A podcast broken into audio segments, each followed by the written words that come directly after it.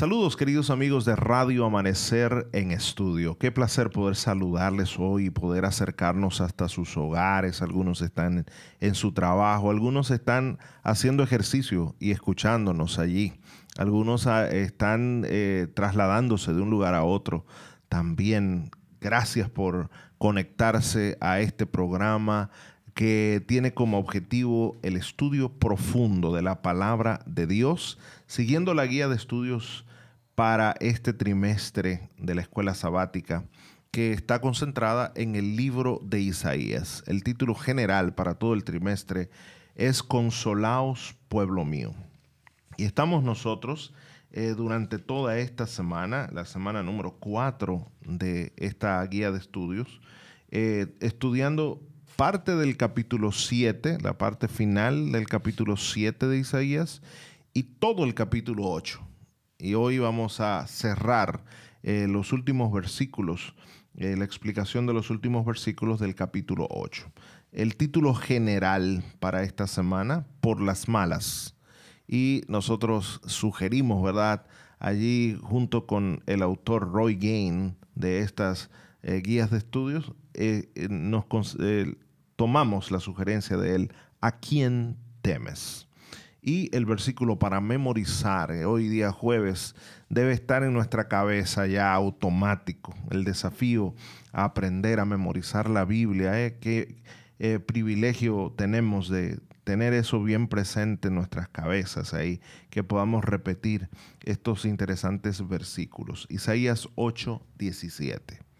Esperaré pues a Jehová el cual escondió su rostro de la casa de Jacob, y en él confiaré. Mis compañeros, doctor Miguel Gutiérrez, saludos. Dios le bendiga. Saludos a todos los radio oyentes. Doctor Gutiérrez es el profesor de Antiguo Testamento de la UNAT. Así que hoy, durante este trimestre, hemos estado disfrutando de toda la experiencia que tiene el doctor en el estudio del Antiguo Testamento y específicamente también de los profetas, enseña profetas. Eh, en, la UNAT. Así que ha sido enriquecedor estar con él. Podemos decir que yo estoy también estudiando los profetas. Una clase en el aire está dando el profe aquí, en el aire, en el, cuando digo en el aire me refiero a la radio. Y eh, Jochi Jamel es el eh, capellán de nuestra universidad, él es médico y teólogo igual que eh, Lucas, el que escribió el Evangelio, ¿verdad que sí? Y cuánto eh, también disfrutamos con Hochi y aprendemos con él. Su servidor, el pastor Ángel Guzmán, eh, trabajo también para la universidad.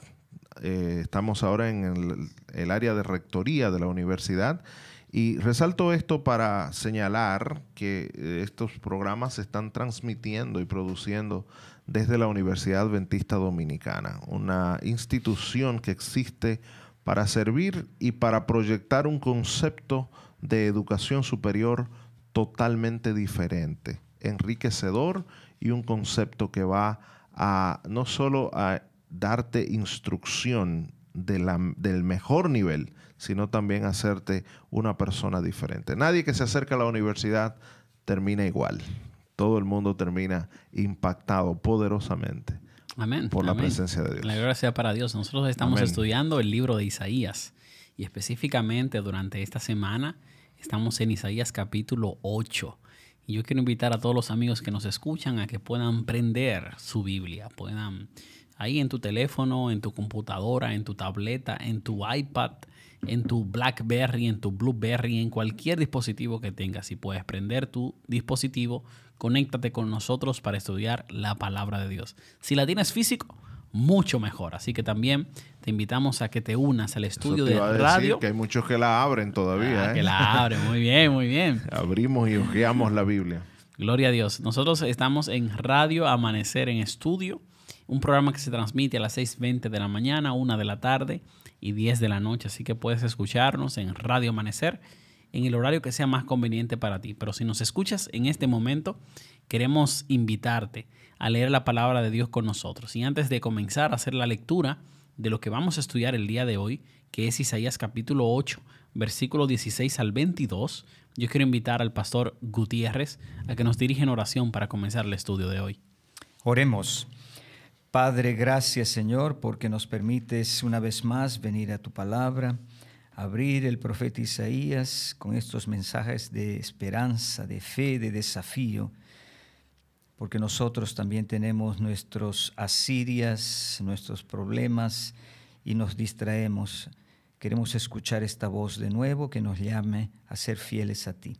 Guíanos con tu espíritu, en el nombre de Jesús. Amén. Amén, amén. Así que Estamos estudiando la última porción del capítulo número 8 el día de hoy, que va desde el versículo 16 hasta el versículo 22. Así que vamos a leer Tal juntos. Vez podemos leer solo 16 al 18 para no ser distraídos de la última parte y después vamos a la última parte. Muy bien, vamos a leer eh, primero entonces, como sugiere el pastor Gutiérrez, eh, esa porción que va desde el capítulo 8, versículo 16 hasta el 18 y más adelante, bueno, leemos los versículos 19 al 22. Leamos juntos.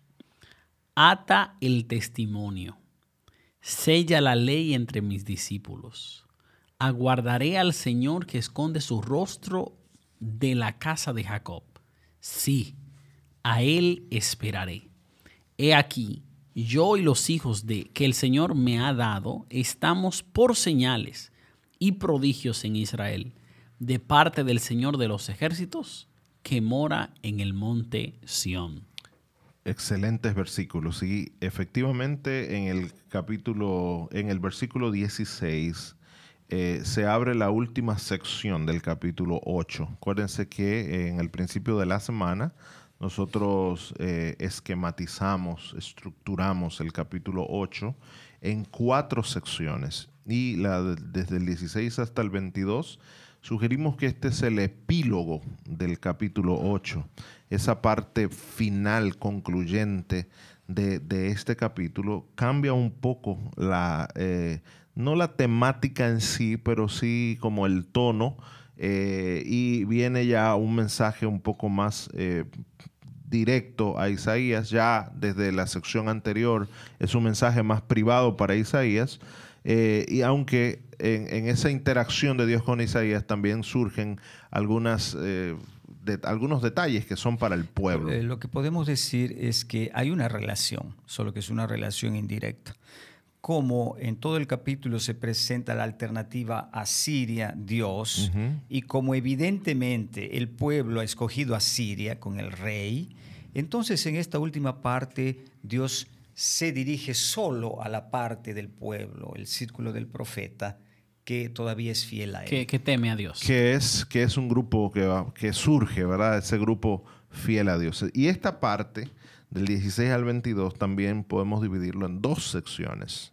Esa que acaba de leer el doctor Hochi, del 16 al 18, eh, esa parte cuando Dios se revela, ahora le habla al, al profeta Isaías y me, me llama mucho la atención cuando ya Isaías no, tiene muchas alternativas más para convencer al pueblo, él mismo se pone de, de ah, ejemplo, de parece señal. Ser, parece ser que el pueblo había rechazado por completo el mensaje de Dios. Completamente. Y había elegido, y la historia sí lo confirma, Acaz, después de eso, terminó haciendo esa alianza eh, funesta con el imperio asirio para cuidarse recordemos, no olvidemos la historia de dos reyes que lo amenazaban, eh, uno en Samaria y Rezim, que estaba en Aram, o lo que se conoce como Siria. En la última parte, del 19 al 22, entonces eh, es la última sección, y yo le comentaba aquí fuera del aire, que es una sección que hace como un final trágico al capítulo 8. La oscuridad. Termina muy fuerte la oscuridad. Y, de hecho, para el día de hoy, la, el título de la lección del día de hoy, el, el abatimiento de los ingratos muertos en vida. Se oye feísimo, ¿verdad? Es muy fuerte lo muy, que... Muy fuerte.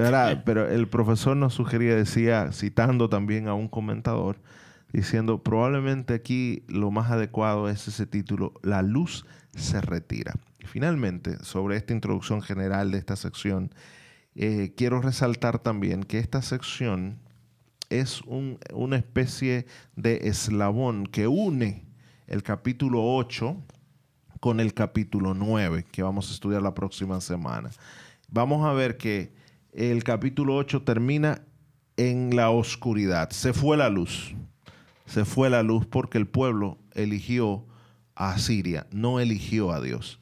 Sin embargo, no fue completamente porque quedó un pequeño residuo allí, un pequeño remanente encabezado, ¿verdad?, por Isaías, el profeta, y los discípulos de Isaías, ese círculo pequeño. ¿Y por qué no? Algo que me llama mucho la atención, lo que el versículo 18 resalta. No, es solo, no son solo los discípulos, también es eh, la familia de Isaías que está allí.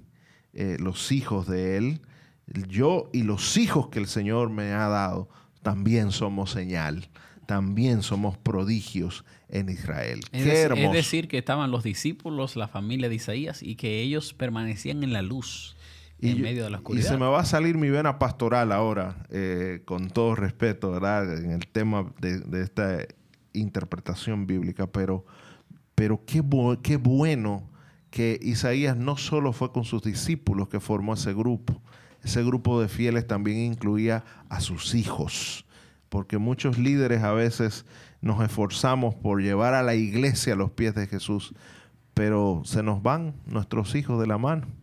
Y qué bueno, miren qué lección más interesante aquí. Isaías también presenta a su familia como parte de ese remanente fiel a Dios. Excelente, excelente. Y creo que ahora nosotros podemos comenzar ahí verso por verso, ir estudiando lo que para este día Dios ha preparado para nosotros. Estamos en el contexto de Isaías capítulo 8 y el versículo 16 dice, ata el testimonio, sella la ley entre mis discípulos.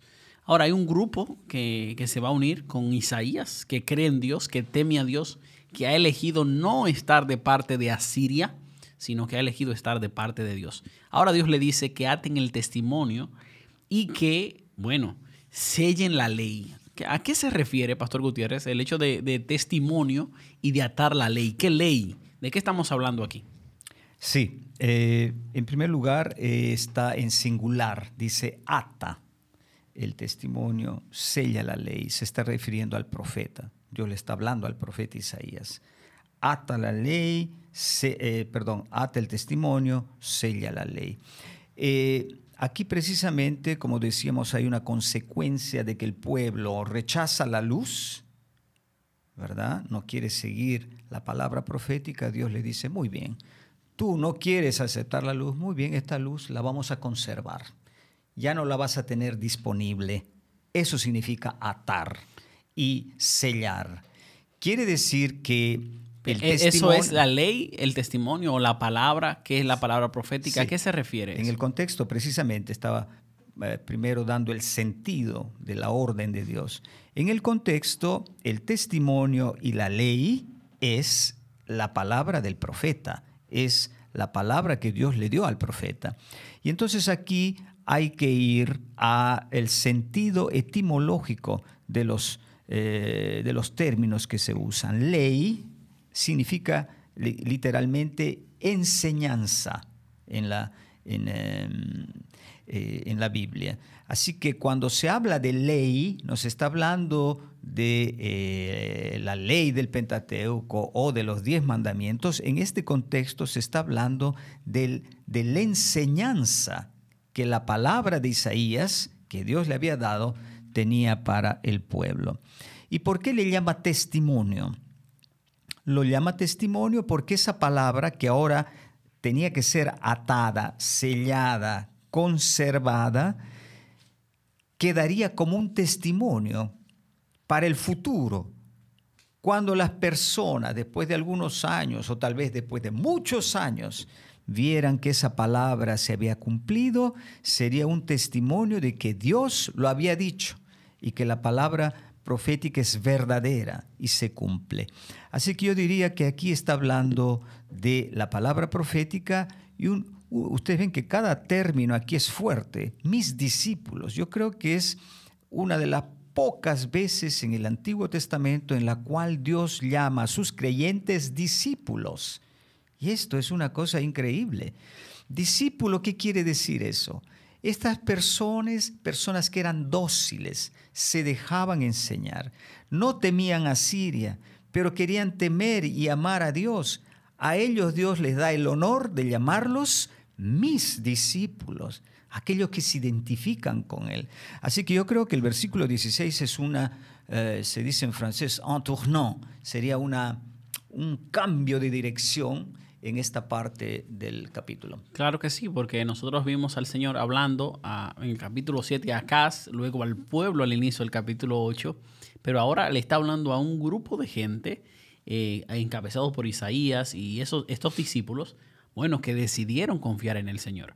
Y justamente tras este versículo 16 está el versículo 17. Este es nuestro, nuestro verso para memorizar en esta semana. Yo sé que la gente ya se lo sabe, lo hemos, repetido una y otra vez y el texto bíblico dice allí, verso 17, aguardaré al Señor que esconde su rostro de la casa de Jacob. Sí, a Él esperaré. Yo creo que en este versículo se resalta una vez más la confianza que Isaías tiene en el Señor. O sea, Isaías ha decidido confiar a la promesa de protección que Dios le ha ofrecido. Y ahora también se, resalta el hecho de que Dios ha escondido su rostro de la casa de Jacob.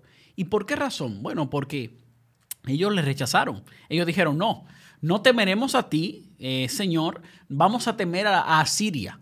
Y entonces, en este contexto, Isaías expresa eh, su confianza, su entrega al Señor Dios Todopoderoso. Así que Isaías está escuchando un mensaje, como vimos en el versículo 16 y también en el versículo número 17. Y entonces ahí, como bien mencionaba el pastor Ángel Guzmán, eh, ahorita Isaías está con sus hijos, está con los discípulos, está con sus hijos, y ellos han decidido, bueno, ser testimonio para Israel independientemente de todo. Yo creo que aquí también el versículo 17 y 18 son una respuesta al versículo 16. Dios le dice, ata el testimonio, sella la ley, conserva la palabra profética, y el profeta dice, muy bien, y yo, está oponiéndose al pueblo, yo continúo a confiar en ti. Yo espero en el Señor. Así que es una presa, se dice una presa de prende posición. No solamente Dios le dice de hacer algo que se opone a lo que hace el pueblo, sino que Él se identifica con lo que Dios le dice.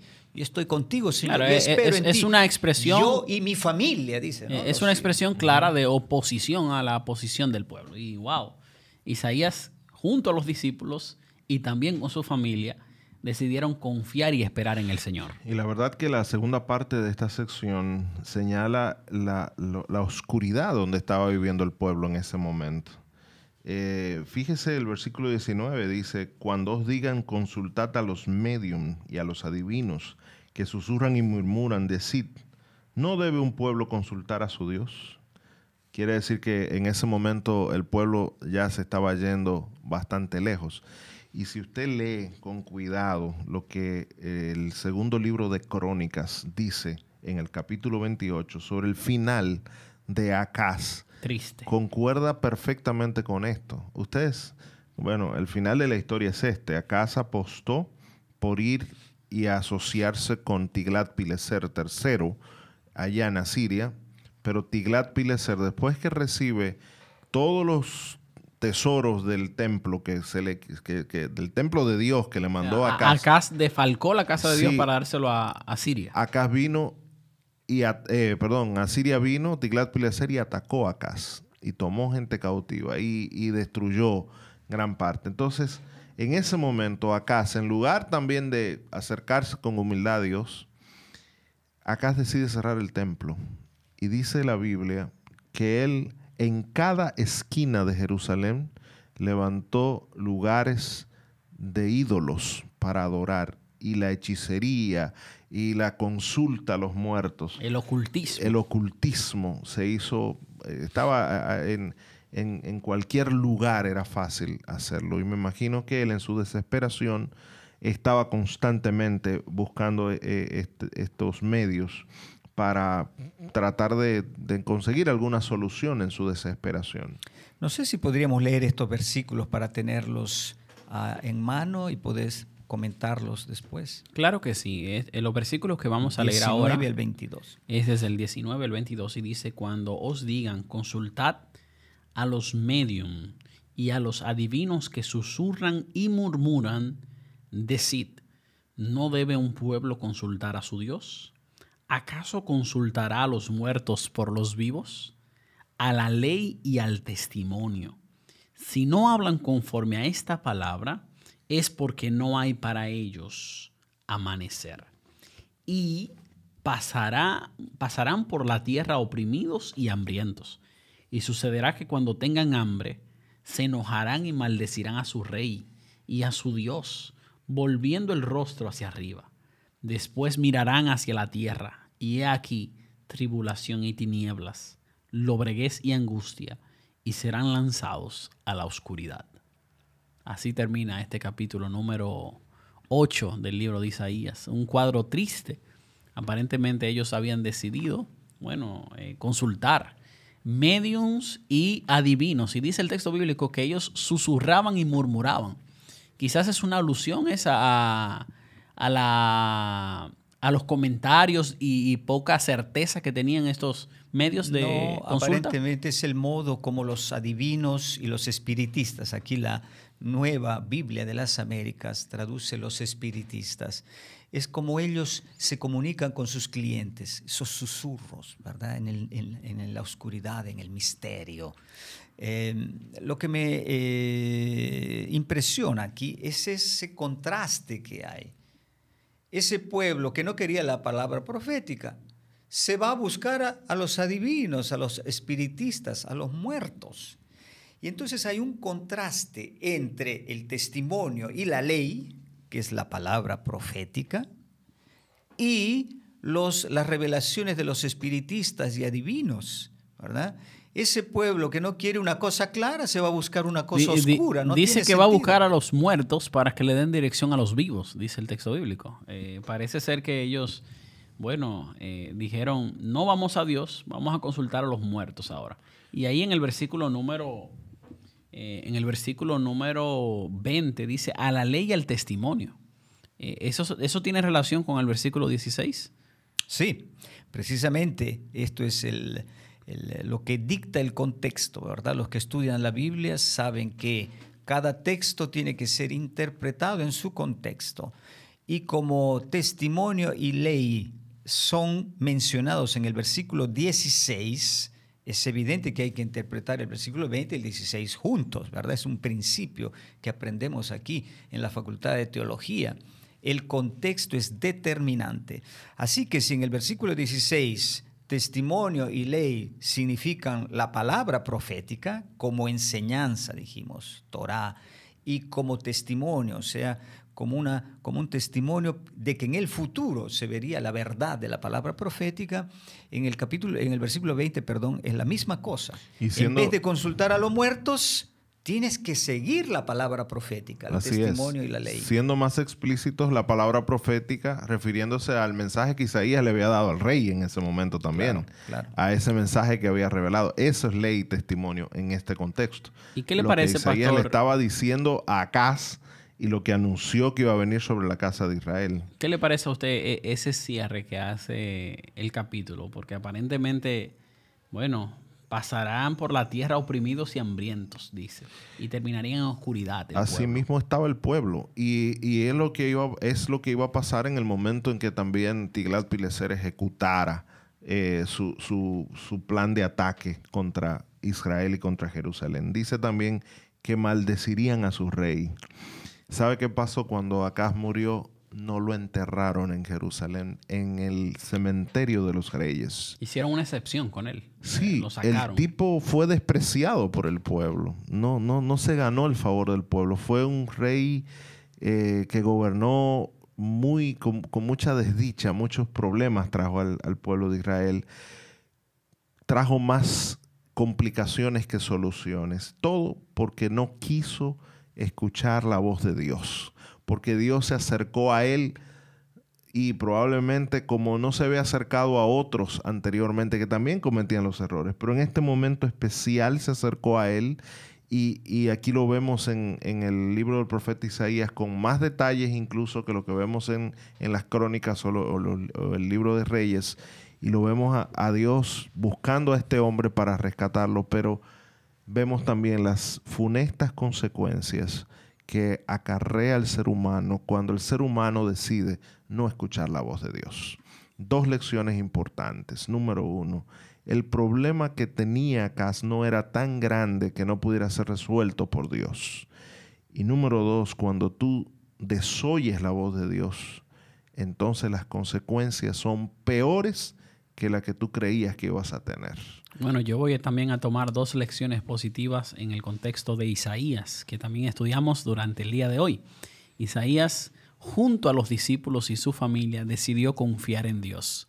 Y yo creo que es una invitación que se nos hace a no hacer como Acá y el pueblo, sino hacer como hizo Isaías, que puso su confianza en las manos de Dios. Y otra lección importante es, aquellos que confían en Dios permanecen en la luz porque creen a la palabra profética y el testimonio que se ha anunciado. Y gloria a Dios porque hemos aprendido esto en esta lección. Hemos llegado al final del estudio eh, de Isaías capítulo 8.